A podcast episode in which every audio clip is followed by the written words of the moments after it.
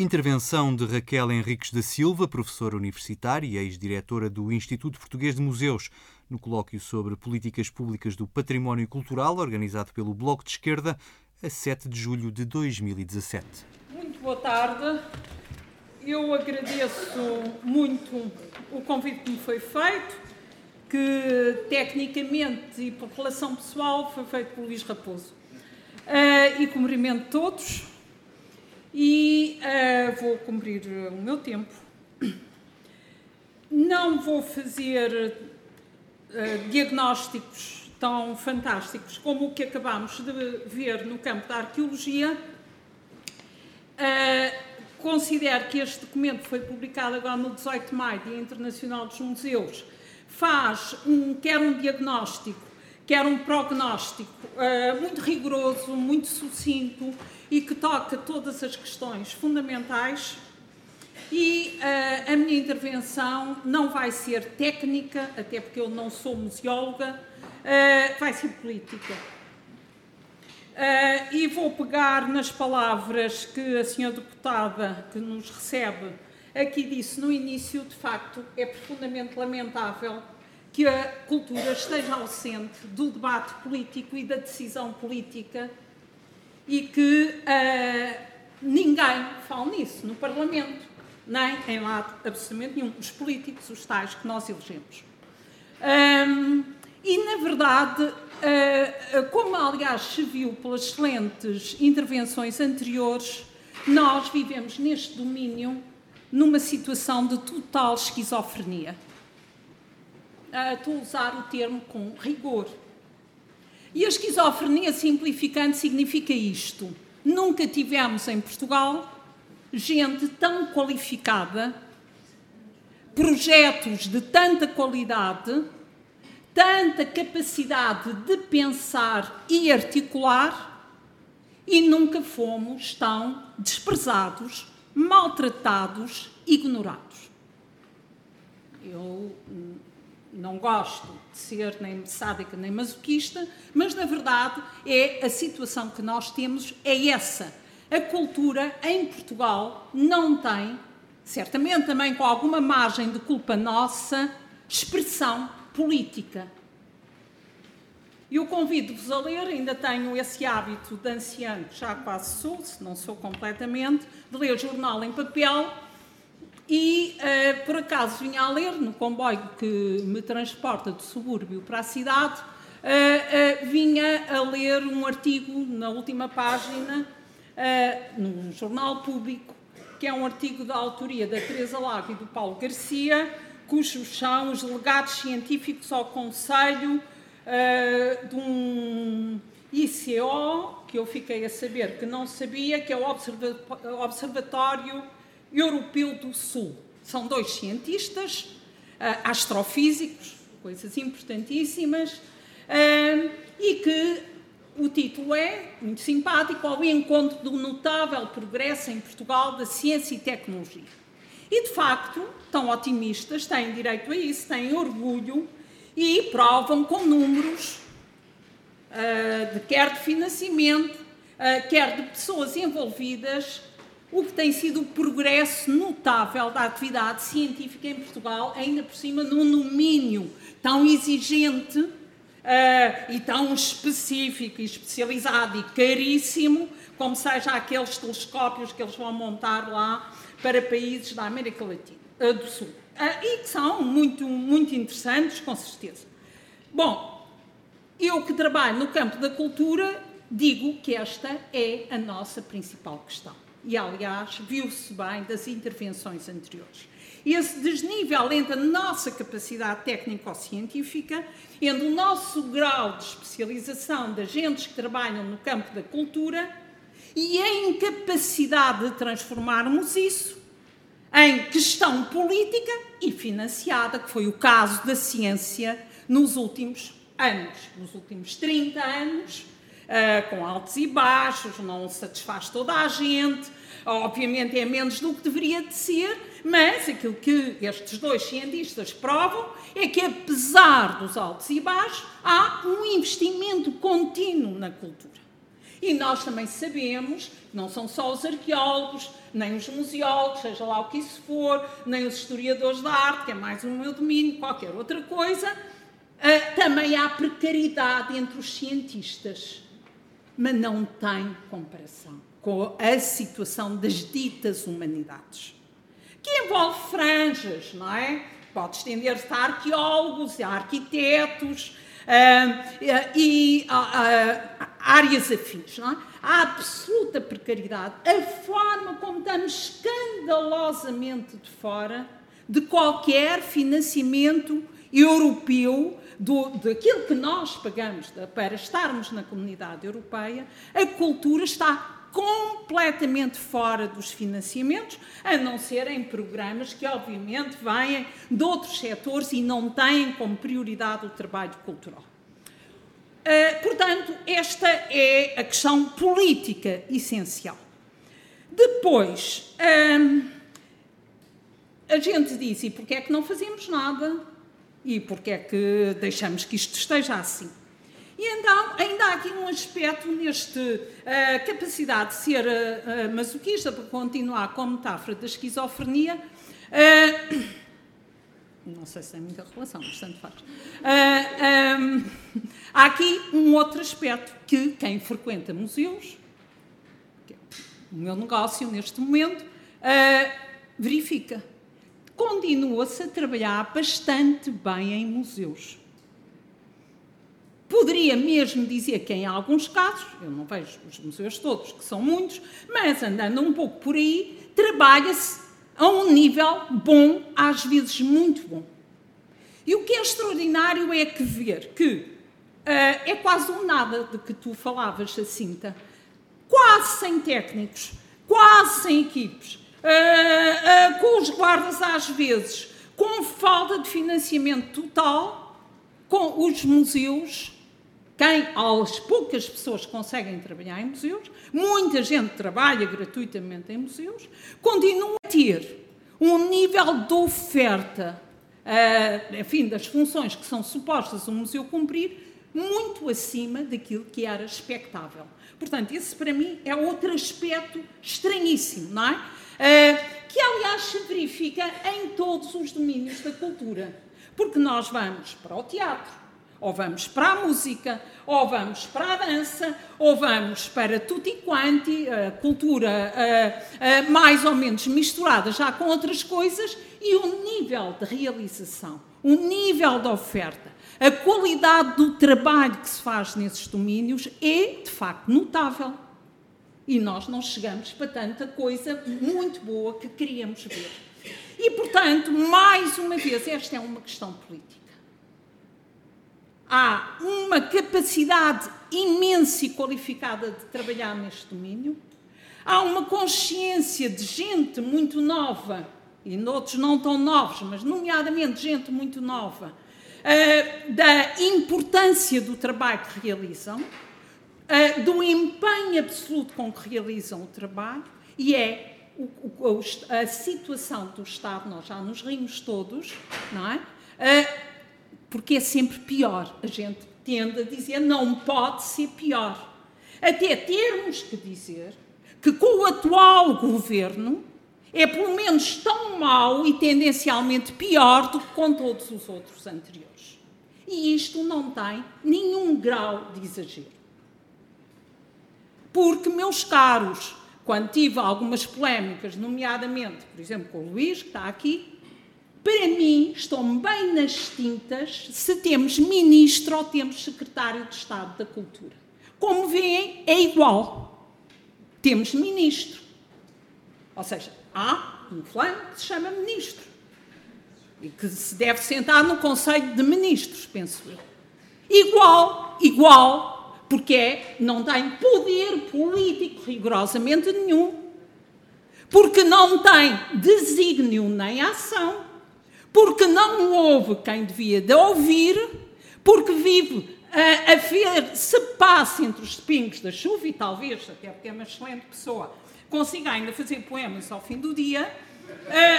Uh, eu estou a falar politicamente, não, não estou a falar do senhor em concreto. Não é? Uh, e temos a promessa que me foi dada, aliás, foi-me dito por alguém do gabinete dele que podia anunciar, é que vai mesmo em setembro haver um novo organismo que vai coordenar os museus e o património. Meus caros podem ficar satisfeitos. Uh, eu não fico. É-me bastante indiferente que vá haver um novo organismo.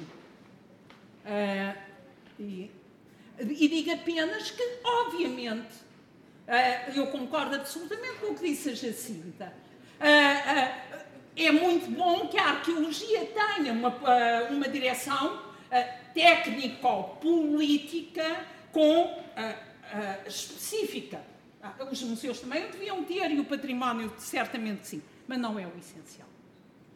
Não é o essencial e nós já tivemos, falaste no IPPC muito bem, num tempo em que se fez um trabalho de qualificação, um trabalho de definição de campos, um trabalho de linhas de ação, de estruturação e não havia Instituto de Arqueologia nenhum.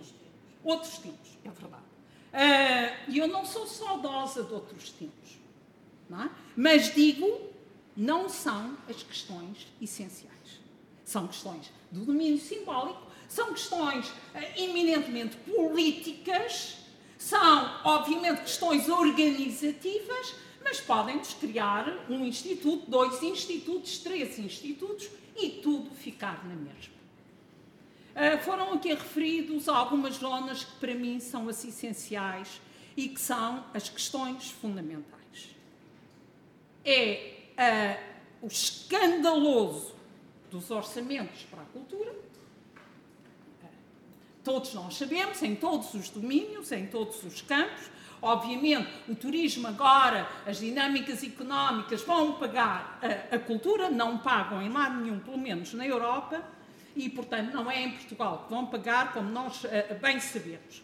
Depois, a outra questão que foi aqui referida, não deve de haver, e era fantástico ver uh, tu aplicares essa tua capacidade de fazer estudos e números e estatísticas ao que tem sido a perda, por exemplo, de arqueólogos, porque não arqueólogos, porque é igual, com certeza, nos serviços públicos, a saída maciça dos técnicos superiores saem porque se reformam ou morrem?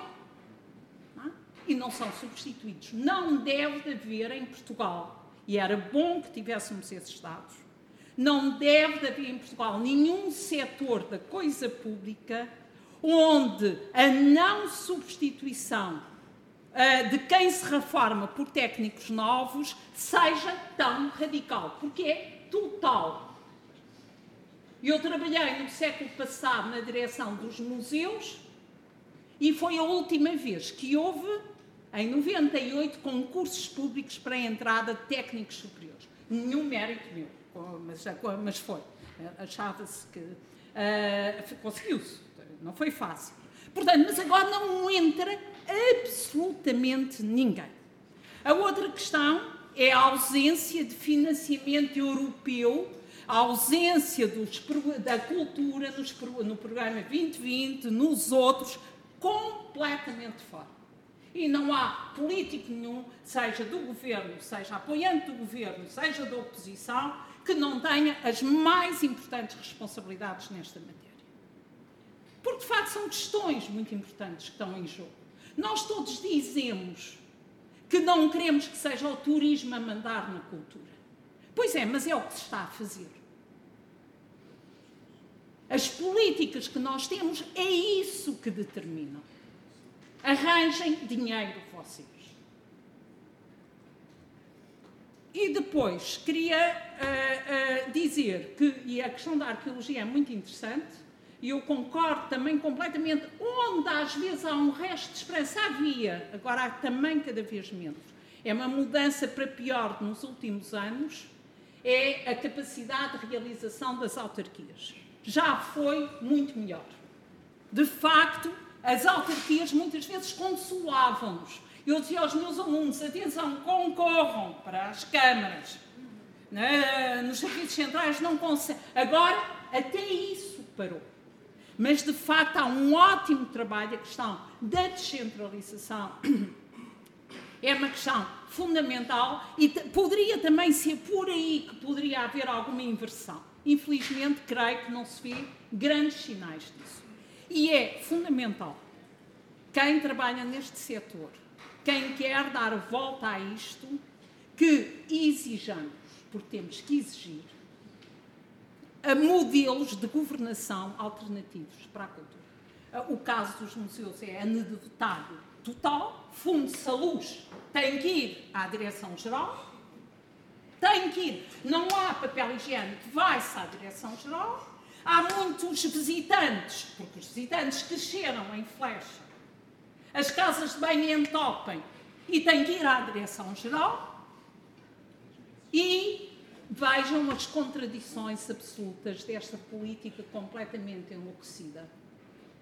A, a diretora dos Jerónimos telefona ao vizinho do lado, que é o diretor do Museu Nacional de Arqueologia, que se andou a bater muitos anos e muito bem para conseguir ter bilhética ao pé dos Jerónimos para beneficiar dos visitantes, e agora a diretor dos Jerónimos pede-lhe que do meio-dia às três façam eles a bilhética completa, porque eles não têm funcionários.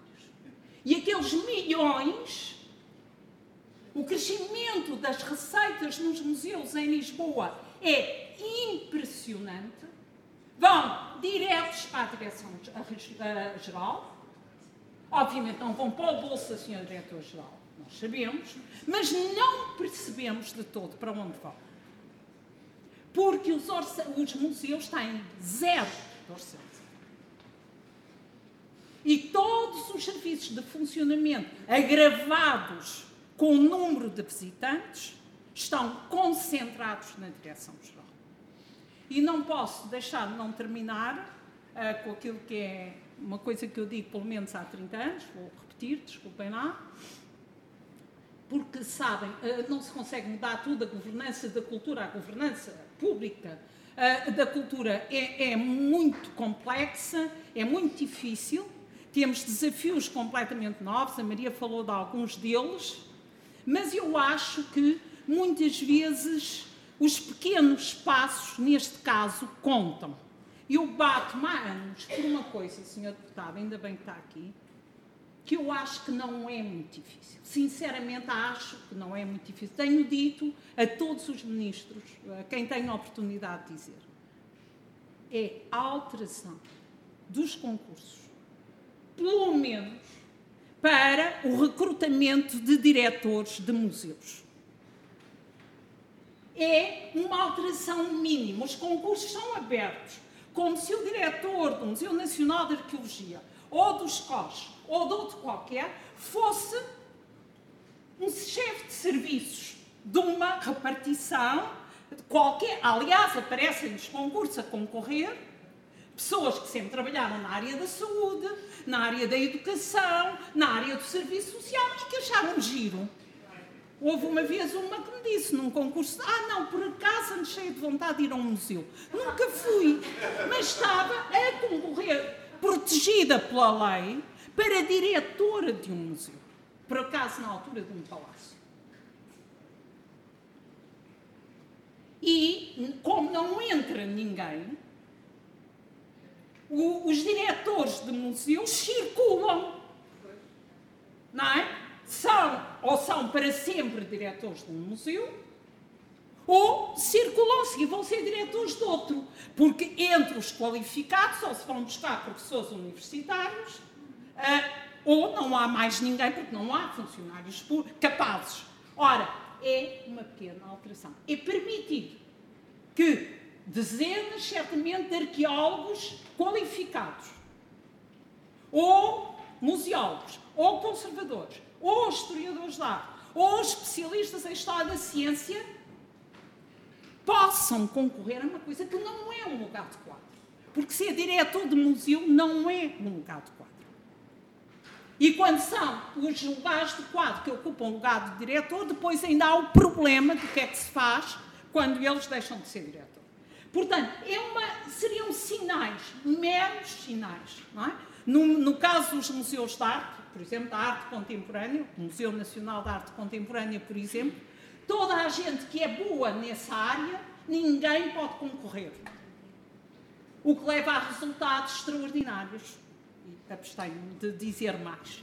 Uh, uh, de incapacidade total, de vergonha absoluta. Ou seja, nós reivindicamos as funções do Estado na cultura, mas quando elas, quando já não há gente qualificada para as desempenhar, na verdade, uh, dá vontade de dizer libertem-nos, não é? Libertem-nos do Estado. Uh, e uh, finalmente, e vou mesmo terminar, por causa das responsabilidades que tenho nessa matéria, eu integro a secção de museus, conservação e restauro e património material do Conselho Nacional de Cultura não nomeada por nenhum ministro, que isso só por engano poderia fazer, mas representando as universidades.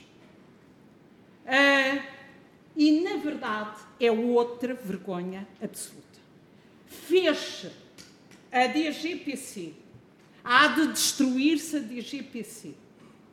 Mandaram-se os museus, sabe-se lá, para tutelas de quem? E não há avaliação nesta matéria. Não há avaliação, não há escrutínio. Portanto, eu, muito mais do que um Instituto Novo, o que queria era que estes últimos 10 anos fossem escrutinados, não é? De preferência por gente de fora, não, de quem foi criando uh, a situação que temos, que é caótica, uh, que uh, não deixa muito pouca esperança. Mas que depois, e para terminar com positividade, há efetivamente trabalho feito. E trabalho feito, há excelente trabalho feito. Não? E eu não sei resolver essa contradição. Muito obrigada.